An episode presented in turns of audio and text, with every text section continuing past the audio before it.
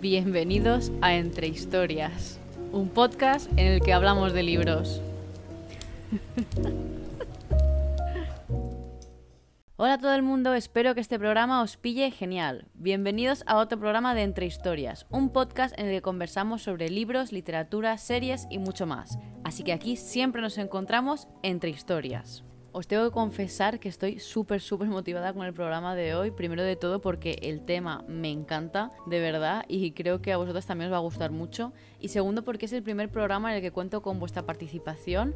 Y bueno, en nada sabréis a qué me refiero exactamente, pero bueno, y también es porque la sección de hoy eh, creo que os va a interesar muchísimo y a mí personalmente me ha encantado prepararla. Atención, se viene salseo literario. Seguimos con los programas estacionales aquí en Entre Historias y es que hoy quería dedicar el programa a un concepto muy nuestro y por nuestro me refiero a la gente que lee, la gente que entiende la lectura como algo más allá de abrir un libro y leer, porque al final leer mm, lo puede hacer todo el mundo, pero todas sabemos que detrás de un buen momento de lectura hay un ritual, una preparación y un seguido de cosas que hacen que un momento de lectura sea mejor que otro. Y os lo digo yo, que me encanta leer en cualquier lado, ya sea en el transporte público, especialmente en el transporte público, que en una sala de espera, en un banco en la calle, en una cafetería o donde mm, se plantee.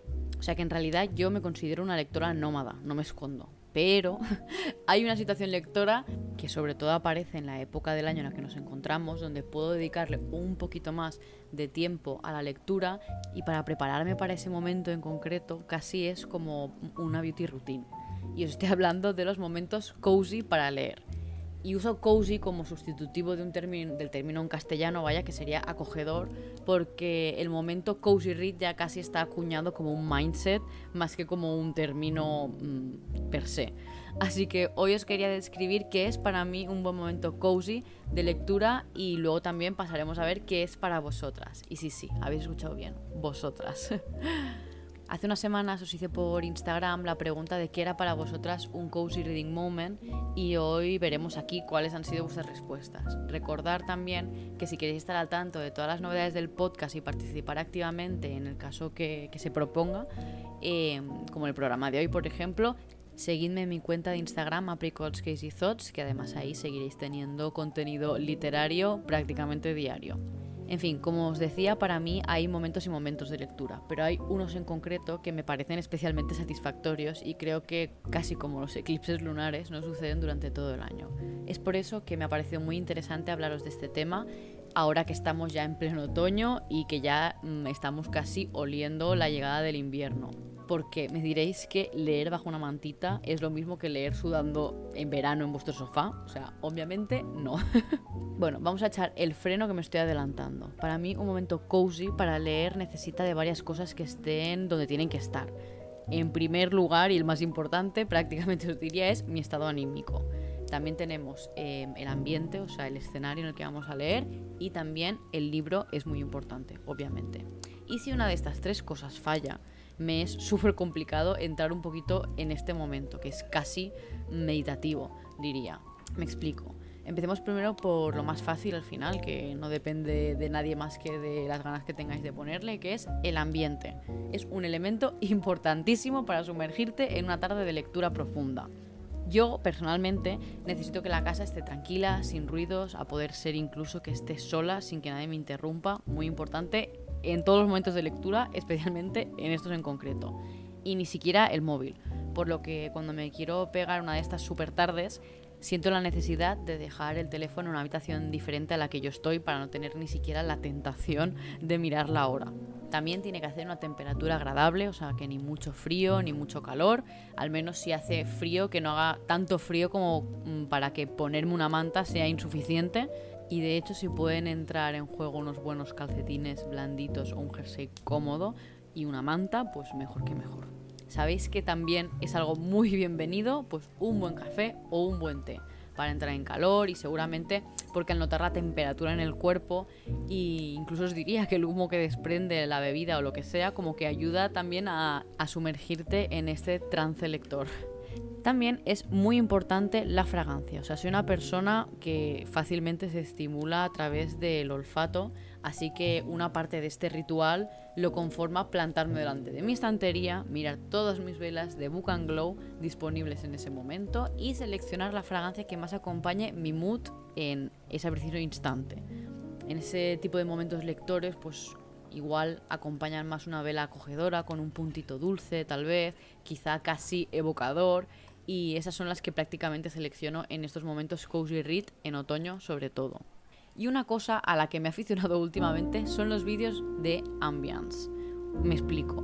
Son vídeos con una imagen casi siempre fija o con una minimísima, minimísima, minimísima animación que están concebidos para ponerte de fondo mientras estudias, lees o haces algún tipo de tarea que requiera un poquito de concentración.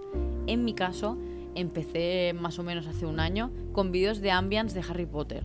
Y tenía pues eso, Hogwarts de fondo, o igual el gran comedor, la sala común de Gryffindor, incluso algunos así como con Hogsmeade eh, nevado, o bueno, pues lo que sea, os podéis imaginar ese tipo de escenarios.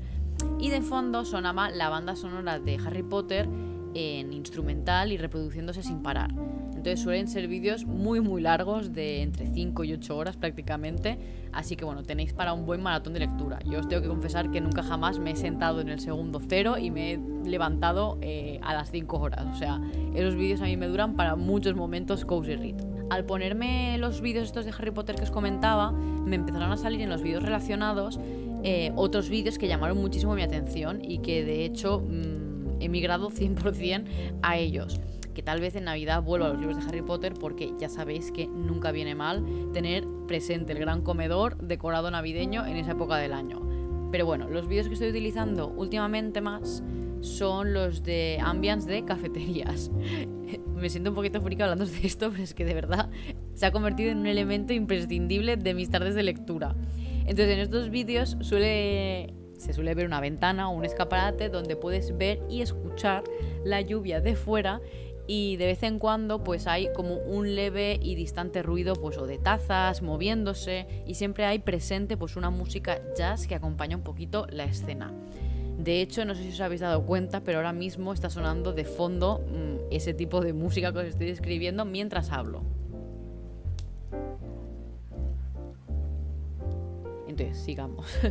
la mayoría de las cafeterías que me pongo también suelen tener una chimenea que, bueno, pues se va yendo el ruidito crepitar de, la madera quemándose y que provoca que todavía me absorba más en el momento y me meta más en, en ese trance lector del que os hablaba. La mayoría, incluso diría por no decir todas, tienen como una paleta de colores pues más cálida, acogedora y que por si en algún momento levanto la mirada del libro, me pongo a mirar la cafetería y como que, no sé, mm, sigo estando reconfortada visualmente.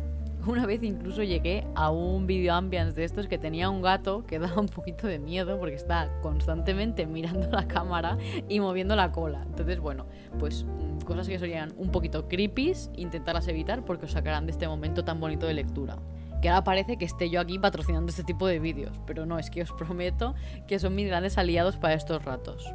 Así que ya sabéis, meteros en YouTube, poner Ambience Coffee Shop y a partir de ahí ir navegando hasta que encontréis el que más os llame la atención o en el que más mm, cómodas os sintáis. Mencionaros también que luego también podéis encontrar cafeterías adornadas de Halloween o de Navidad y la música eh, está como acomodada un poquito a esas épocas. Entonces, pues de Navidad tendréis con músicas un poquito más con tonos de villancico, igual de Halloween. El otro día vi uno que era espectacular, que tenía como montoncitos de paja, no eran no era una cafetería. Tenía un montón de calabacitas y calabazas en plan más puestas con los ojos así más tenebrosos de Halloween y bueno, pues eso está puesto como estos festivales de otoño tan yankees que la gente va a hacer el laberinto en el campo de maíz o a comer manzanas asadas o lo que sea. Eh, y estaba como eso, pues una música un poquito más spooky, pero bueno, obviamente sin que dé miedo me entendéis a, lo que me refiero. Luego también, como os comentaba, la selección del libro para este momento es muy importante porque tienen que ser libros, al menos para mí, que conecten muchísimo emocionalmente conmigo, que me sienta como súper mm, invested en la historia y con los personajes y que igual no sean de estos libros que te saturan. No te saturan en plan mal. O sea, a mí a veces me pasa que cojo un libro, me está gustando mucho, pero es tan intenso, ya sea porque hay mucha fantasía o hay exceso de romance o lo que sea, que es como, vale, pues he tenido suficiente ahora mismo de este libro y cambio. Sino que sean libros que tú te metes y te absorben y no puedes parar de pasar las páginas y como que pierdes completamente la noción del tiempo ahora en un rato os voy a dar cinco recomendaciones de este tipo de libros, pero bueno, creo que al final esto es algo súper personal y que cada uno tendrá como su tipo de historia que está como súper conectado con, contigo. Entonces, bueno, pues eso, seguramente tú ya sabes qué tipo de, de libros te estoy hablando. Y el último y menos controlable aspecto, que para mí al menos es súper importante para estos momentos de cozy reading, es el estado anímico. Y no sé si os pasa a vosotras, pero si yo estoy estresada o con algún problema dándole vueltas a la cabeza, o incluso mm, sin que sea malo, o sea, si estoy emocionada con algo, con un proyecto que tengo muchas ganas de llevar a cabo, o con lo que sea, me cuesta muchísimo em, mantener mi concentración y seguir leyendo. Me explico, o sea, capacidad de leer sigo teniéndola, pero hay veces como que los pensamientos que están en run run se me ponen en primer plano y llego al final de la página y me doy cuenta que no me he enterado de absolutamente nada. Entonces tengo que como que volver a empezar y bueno, pues eso, tardo más y dificulta un poquito como que esté tan conectada con ese momento como podría estarlo. O sea que a pesar de que sí que pueda leer, no tengo pues esa conexión completa con, con, la lectura. Así que por eso al menos para mí es muy importante estar en un momento mental y anímicamente tranquilo. Y bueno, ahora vamos a ver vuestras respuestas por Instagram, que sinceramente parece que os hayáis puesto de acuerdo con las respuestas porque se parecen todas muchísimo y me ha hecho mucha gracia verlas. A ver, la mayoría de gente estáis de acuerdo en que es casi imperativo que llueva para estos momentos cozy reading. Me hace gracia eso porque, como os he comentado en los vídeos de Ambience, en la mayoría de vídeos, de hecho yo creo que ya, si no llueve fuera, yo no los escojo.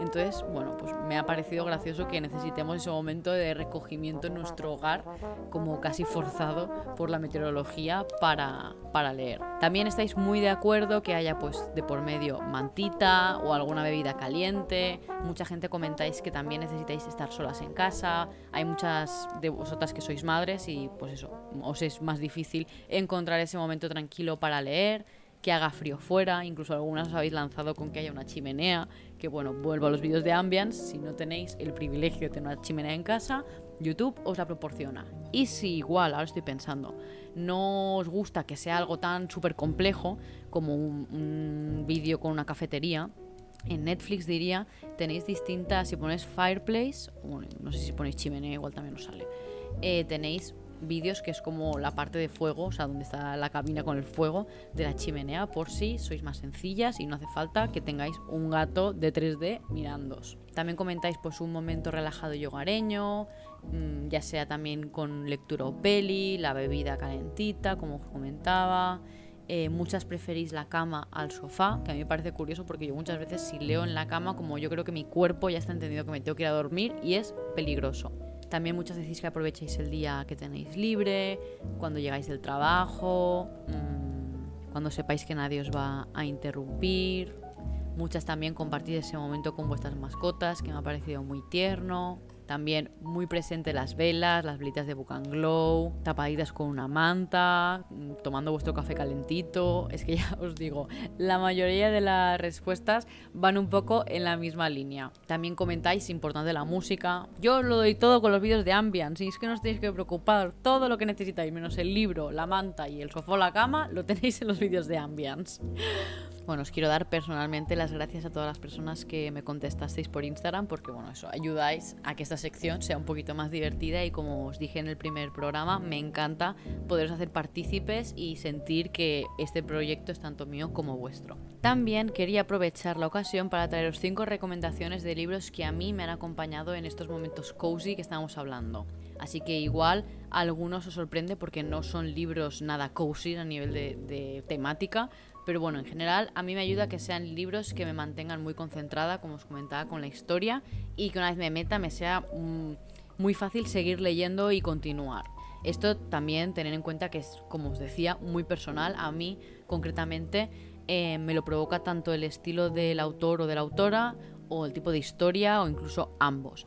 Así que seguramente las recomendaciones con las que os vengo no sean lecturas acogedoras per se como definición, sino que a mí me han acompañado en tardes y épocas de cozy reading. Tengo que admitiros también que mi lectura actual de Secret History eh, podría estar perfectamente en esta selección porque me tiene atrapadísima, pero como ya os hablé de él hace poco y bueno, creo que os he hablado de él en prácticamente todos los programas que llevamos del podcast, eh, os vengo con recomendaciones nuevas y frescas. Para sorpresa de absolutamente nadie, el libro seguramente con el que más os he dado la turra por Instagram, os vengo a hablar de Tan poca vida de Hanya Yanagihara. Un libro que de Cozy tiene lo que una alfombra de pinchos. Pero ¿qué queréis que os diga? Yo abrí este libro y ya, mm, o sea, olvídate de mí porque la autora te arrastra hasta el fondo de la historia y cuesta muchísimo salir. De hecho, ahora mismo también me encuentro leyendo Al Paraíso, que es el segundo libro de la autora, y me está pasando con, lo mismo que me pasó con Tan poca vida. Deciros que no tienen nada que ver el uno con el otro, o sea, que son historias completamente independientes. Lo único que tienen en común es que mm, si no tienen mil páginas, están muy cerca de tenerlas. En mi caso particular, ambos libros los estoy, bueno, lo leí Tan poca vida y estoy leyendo ahora Al Paraíso, con una amiga y nos hemos mm, planteado leer unas 120, 150 páginas a la semana. Entonces, ahora que ya estamos más en momento otoño, pues ese momento de yo saber que espero al viernes para que en cuanto acabe de trabajar y de comer poderme poner con semejante tocho, a mí mm, me da muchísimo la vida. Y además porque yo os digo, o sea, como que la autora tiene algo que tú cuando lo estás leyendo no sé, a mí al menos me sentía como que lo estaba viendo y lo estaba viviendo. Entonces, con el paraíso me está pasando, pero os voy a contar ahora de qué va Tan poca vida, que es el libro del que os he venido a hablar. Tan poca vida es un libro que nos cuenta la historia de cuatro chicos que se conocieron en la universidad y vienen como de lugares muy diferentes, tanto a nivel socioeconómico como bueno, a nivel cultural, ¿no? Porque están en la universidad. Pero bueno, eh, los protagonistas en este caso son Jude, Willem, Malcolm y JB y en este caso vamos viendo desde su vida universitaria cómo va evolucionando sus vidas en individual y como grupo, como grupo de amigos, a lo largo, mm, os diría que de 60 años, en plan, como que llegamos casi a cuando son ancianos y en todo este arco vamos descubriendo, bueno, vamos primero conociendo a cada uno de ellos, que eso me encantó y de hecho yo creo que por eso estos personajes se te quedan para siempre, porque sientes que has estado presente en toda su vida. Entonces vamos viendo pues como hay momentos en los que unos se acercan más que otros, en los que algunos se distancia y por este camino pues vamos descubriendo todos los secretos y cosas que han pasado, que bueno, ya os aviso, como hago siempre, que este libro tiene muchos trigger warnings, que si por lo que sea te lo quieres leer, pero te preocupa que te pueda como tocar alguna tecla que no quiera ser tocada, os invito a que me escribáis por Instagram y me preguntéis, porque tampoco quiero decir qué trigger warnings tiene aquí por, porque es un spoiler.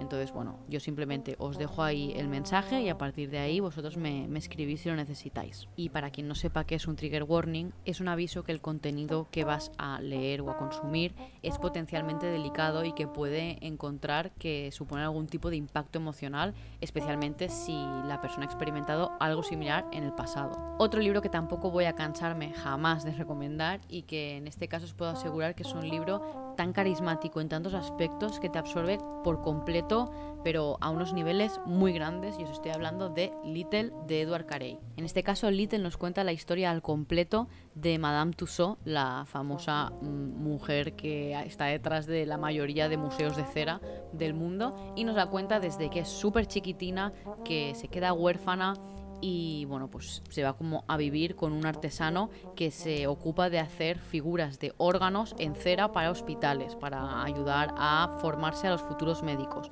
Entonces a partir de aquí ella empieza a coger como una práctica y una curiosidad por la fisonomía humana y por el poder de moldear cera, que a partir de aquí pues va evolucionando la historia y también con, con este artesano que os estoy comentando, pues va moviéndose por el mundo según las ofertas de trabajo que tiene y acaban haciendo reproducciones de gente famosa. Entonces empieza como un poquito como una muestra de estatus, en plan pues que alguien famoso va y dice, ay, pues hazme un busto.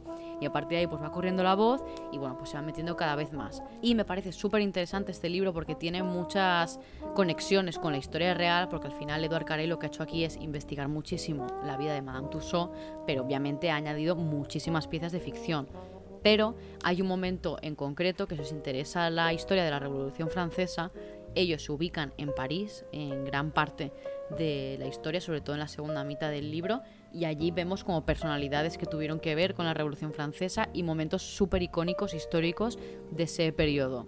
Y os digo que es una historia carismática a muchos niveles, porque para empezar, Marie, que es la es Little, la protagonista, es un personaje súper especial.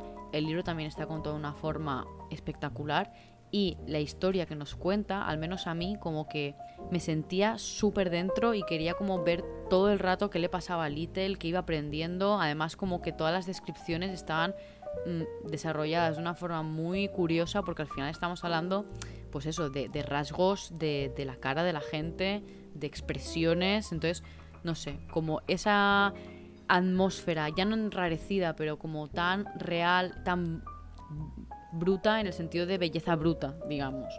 Eh, me pareció súper interesante y de hecho yo lo leí en un momento que me hizo completamente de refugio. Además también es un libro súper gordo, entonces pues eso, el momento de ponerme a leer Little para mí era como un momento de estar protegida y de estar ahí metida en la, en la historia y bueno, que le tengo súper cariño a este libro y a, Maggie, eh, la protagonista sobre todo. Seguimos con un libro que me arrolló y cautivó durante el enero de este año y que he podido alargar un poquito la inmersión a, esta historia gracias a que también este año se ha estrenado la serie. Y os estoy hablando de conversaciones entre amigos de Sally Rooney. Por mi parte yo había leído ya previamente Gente Normal, que es el segundo libro de la autora, y todo el mundo me había dicho que Conversaciones entre amigos, que es su debut literario, era un poquito más flojo que el primero, pero a mí personalmente me llegó mucho más la historia de Conversaciones entre amigos que de gente normal, a pesar de que ambas las disfruté. Entonces, Conversaciones entre amigos nos cuenta la historia de Frances y Bobby, que son dos amigas que están estudiando en la universidad y que se ganan un poquito la vida haciendo, bueno, pues monólogos y poesía, micros abiertos y cosas de estas. Y en un momento dado de, de su vida, entran Melissa y Nick, que son un matrimonio joven. Ella es escritora, él es autor. Ella es una escritora que en estos momentos está teniendo bastante éxito. Nick, por su lado, es un actor que podría haber tenido mucho potencial, pero que por lo que sea no está triunfando. Entonces, bueno, va teniendo como más papelillos en en obras de teatro sin importancia y tal. Y llega un punto que las parejas se medio cruzan. Digo se medio cruzan porque es lo que pone la sinopsis, pero a mí no me parece que se crucen tanto las dos a la vez como para que se diga que, es un cruce de parejas.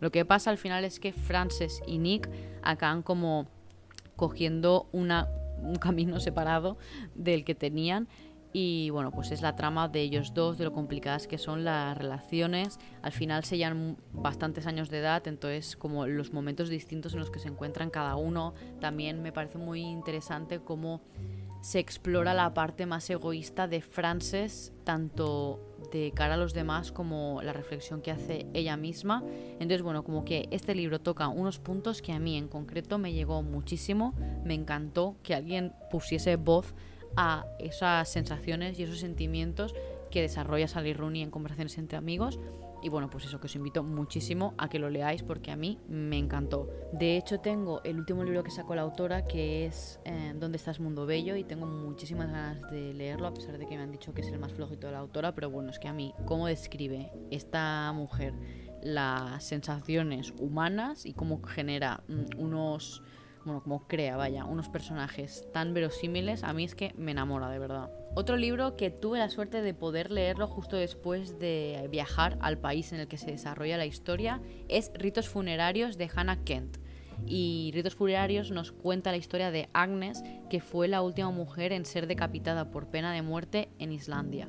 Entonces nos situamos en el siglo XIX y bueno, mm, lo que más me envolvió a mí de esta historia, aparte pues eso, de un paisaje que está casi en pausa, como que el paisaje en sí inmoviliza muchísimo a los personajes, es que tiene unos pasajes muy intimistas. Y os voy a poner en contexto.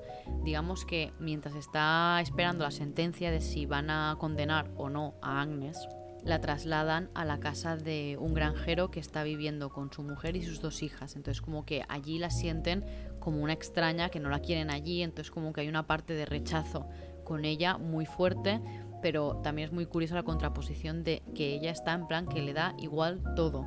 En plan, es que me van a matar por una cosa que considero que es injusta, entonces como que ella está súper ausente. Y en esta es como le seleccionan el aprendiz de un cura para que la pueda acompañar en estos últimos momentos de su vida y bueno, pues acercarlo un poquito más a Dios y que llegue a la muerte mm, en un estado X. Entonces, en estas charlas con el cura, Agnes se abre mucho y bueno, pues le explica todo lo que pasó y bueno, pues empieza desde un punto muy desde la infancia y todo, entonces tanto el conocer la historia de Agnes, que es como muy íntima, como las reflexiones que ella hace sobre todo lo que le ha pasado, a mí me cautivó por completo y me emocionó muchísimo. Además, este tiene la peculiaridad que a nivel de paisaje y ambientación acompaña muchísimo con la época del año en la que estamos. Y el último libro del que os quiero hablar hoy es una lectura que me dejó completamente descolocada, ya que yo no suelo leer este tipo de género y quedé prendada de ella y os estoy hablando de The Love Hypothesis de Ali Hazelwood nos cuenta la historia de Olive, una chica que está estudiando para hacerse el doctorado, o sea, para sacarse el doctorado, y bueno, pues que es un poquito patosa con sus relaciones. Y en una de estas le ha mentido a su amiga para que, a su mejor amiga vaya, para que ella empiece a salir con el chico con el que ella estaba saliendo antes. En plan, que ella estaba saliendo con un chico que le da completamente igual y ella era consciente de que se iban a gustar mucho con su mejor amiga. Y les presentó, pero su mejor amiga era como, no, que es tu ex, yo no puedo salir con él, tal. Entonces ella se inventa que está teniendo otra relación para que así digan, plan, tienes vía libre. Entonces, en un momento que se chocan con su amiga, se gira y la única persona que tiene al lado es uno de los profesores, que no sé exactamente a nivel jerárquico qué es, pero es un chico joven que ya ha doctorado y que ahora hace como de tutor para otras personas que están preparando para el doctorado, que se llama Adam y que es conocido por ser un tío súper duro en cuanto a sus alumnos barra pupilos barra lo que sea. Y bueno, eso, como que no tiene muchos amigos y tal. Entonces, a él también le viene muy bien esta relación, a pesar de que al principio pues tiene la típica conversación de besos sin consentimiento y tal.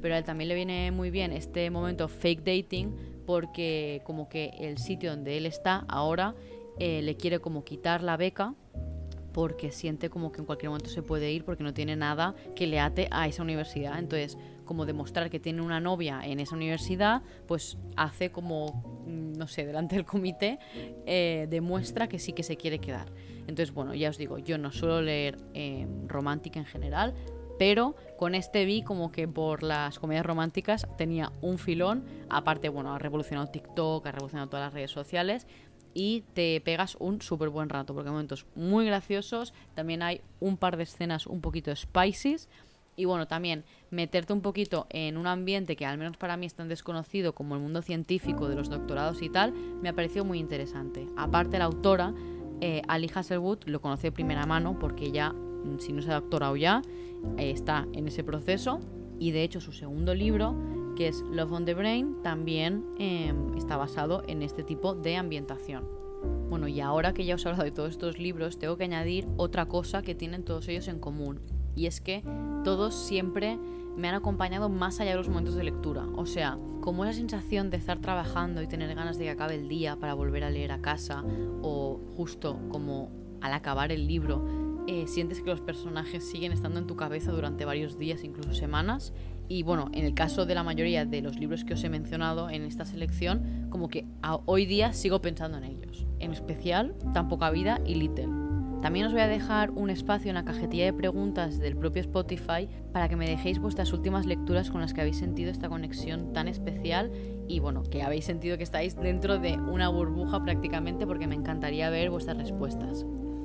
Y bueno, después de este programa tan cozy vamos a cambiar completamente el rumbo ya que la sección de hoy la quiero dedicar a una de mis mejores lecturas de este verano y a todo lo que le rodea. Y os quiero hablar de La chica salvaje de Delia Owens. La chica salvaje nos cuenta la historia de Kaya, que yo mientras lo leía leía Kia porque es K-Y-A, pero después de ver la peli sé que es Kaya, que es una chica que por motivos que conoceréis si habéis leído o queréis leer el libro, la abandonan todos sus familiares porque es una familia muy grande de madre, padre y muchos hermanos y ella vive en una casita en la marisma en Carolina del Norte. Nos situamos también en la época de los 50-60, también porque a nivel histórico es, es importante esos años.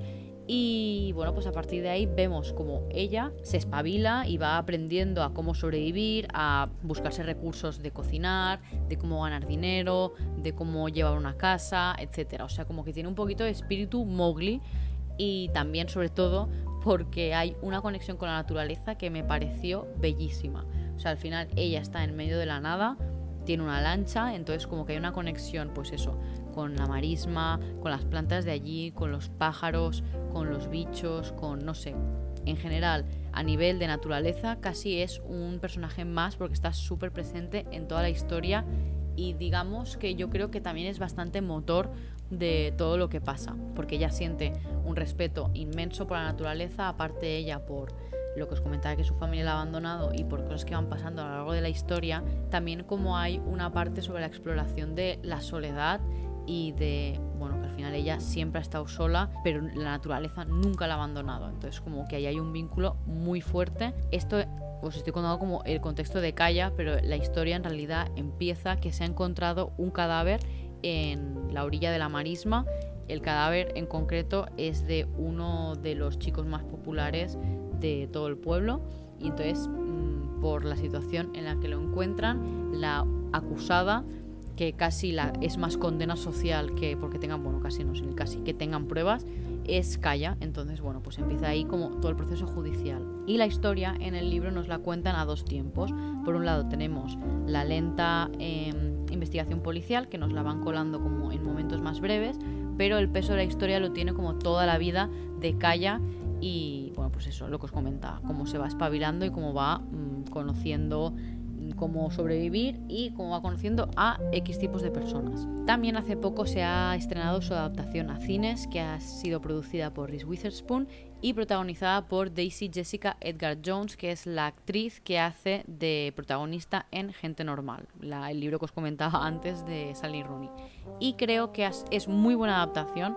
Mm, obviamente no lo pueden contar todo, entonces yo creo que han puesto más peso sobre la trama del romance que igual no está tan presente en el libro y se han cargado, bueno, se han cargado, digamos, no han puesto, no han incluido la parte más que a mí me interesó más, que es el desarrollo de ella como ser humano prácticamente y bueno, porque al final la parte del romance tiene mucho peso en toda la parte de la investigación policial, pero bueno, aún así como que todas las imágenes de la marisma, eh, la conexión de ella con la naturaleza y todo está súper bien no sé, adaptado a la gran pantalla y me gustó muchísimo la, la historia, de verdad. Pero hoy no solo os vengo a hablar de la chica salvaje de por sí, sino que quería compartir con vosotras una historia de lo más curiosa y siniestra sobre la autora Delia Owens. Os explico. Delia y su marido, bueno, su ahora ex marido, Mark, pasaron más de dos décadas en Botswana, bueno, entre Botswana y Zambia, realizando trabajos de conservación de la fauna y flora local. Y ya luego en Zambia se empezaron a involucrar más en, en el tema, bueno, en temas de activismo contra la caza, caza furtiva. Entonces yo creo que su trabajo, bueno, yo creo, vaya, no, estoy segura que su trabajo como zoóloga se ve completamente reflejado en la chica salvaje a través de, bueno, de la constante presencia de la naturaleza, el paisaje y sus animales y bueno, también el interés de Kaya, la protagonista, y por el rumbo que toma la historia en ese sentido, digamos, que quien lo hayáis leído ya me estáis entendiendo. Así que ahí nace como esa conexión con la naturaleza y bueno, el vivir un poquito alejado de la sociedad y tal. El tema es que Delia y su marido fueron acusados por asesinar a un cazador furtivo cuando estaban en Zambia y finalmente de hecho tuvieron que regresar a Estados Unidos para evitar que los interrogasen las autoridades de, Zambia. Entonces ellos siempre lo han negado, bueno y lo siguen haciendo, que han tenido nada que ver con, ese, ese suceso, pero recordemos que el libro empieza con la aparición de un cuerpo en el pantano y la siguiente frase. Un pantano lo sabe todo sobre la muerte, aunque no la considera necesariamente una tragedia ni mucho menos un pecado. Que obviamente no estoy diciendo yo que esta frase sea una sentencia, pero bueno, supongo que la gente que hayáis leído el libro o visto la película entenderéis que es esa conexión, digamos, con este suceso del cazador furtivo con el libro es más que curiosa e inquietante porque bueno, al final cómo se desarrollan los acontecimientos de la chica salvaje y del asesinato, pues digamos que ahí hay algo. Que no quiero entrar mucho en detalle para no hacer spoiler eh, a la gente que no hayáis leído el libro o que querráis ir a ver la, la película. Pero bueno, supongo que las que sí que lo hayáis leído ya entenderéis a qué me refiero. Pero quería compartir con vosotras esta curiosidad, ya que un libro la mayoría de las veces es mucho más que las palabras impresas y al final todo el contexto que, que lo rodea puede resultar también muy interesante o al menos un elemento a tener en cuenta. Y con el fin de la sección del programa de hoy llegamos al final de otro programa de Entre Historias. Espero que os hayáis divertido tantísimo como yo y que os hayan quedado ganas para el siguiente programa. Estar atentas a mi cuenta de Instagram para enteraros de todo lo que haya sobre los siguientes programas de Entre Historias. Como sabéis, podéis apoyar mi trabajo aquí creando contenido tanto en el podcast como en Instagram, invitándome a un café simbólico en el link que os dejaré en la descripción de este programa. Muchísimas gracias esta vez a Ángel y Marina por repetir, invitándome a un cafetito esta semana. Como siempre, vuestro apoyo significa muchísimo para mí. Muchas gracias. Y tú, sí tú, la que está conduciendo de camino al trabajo. Espero que hayas disfrutado muchísimo del programa. Gracias por estar ahí. Os deseo las mejores historias escritas y por escribir. Nos vemos en el próximo programa. Adiós.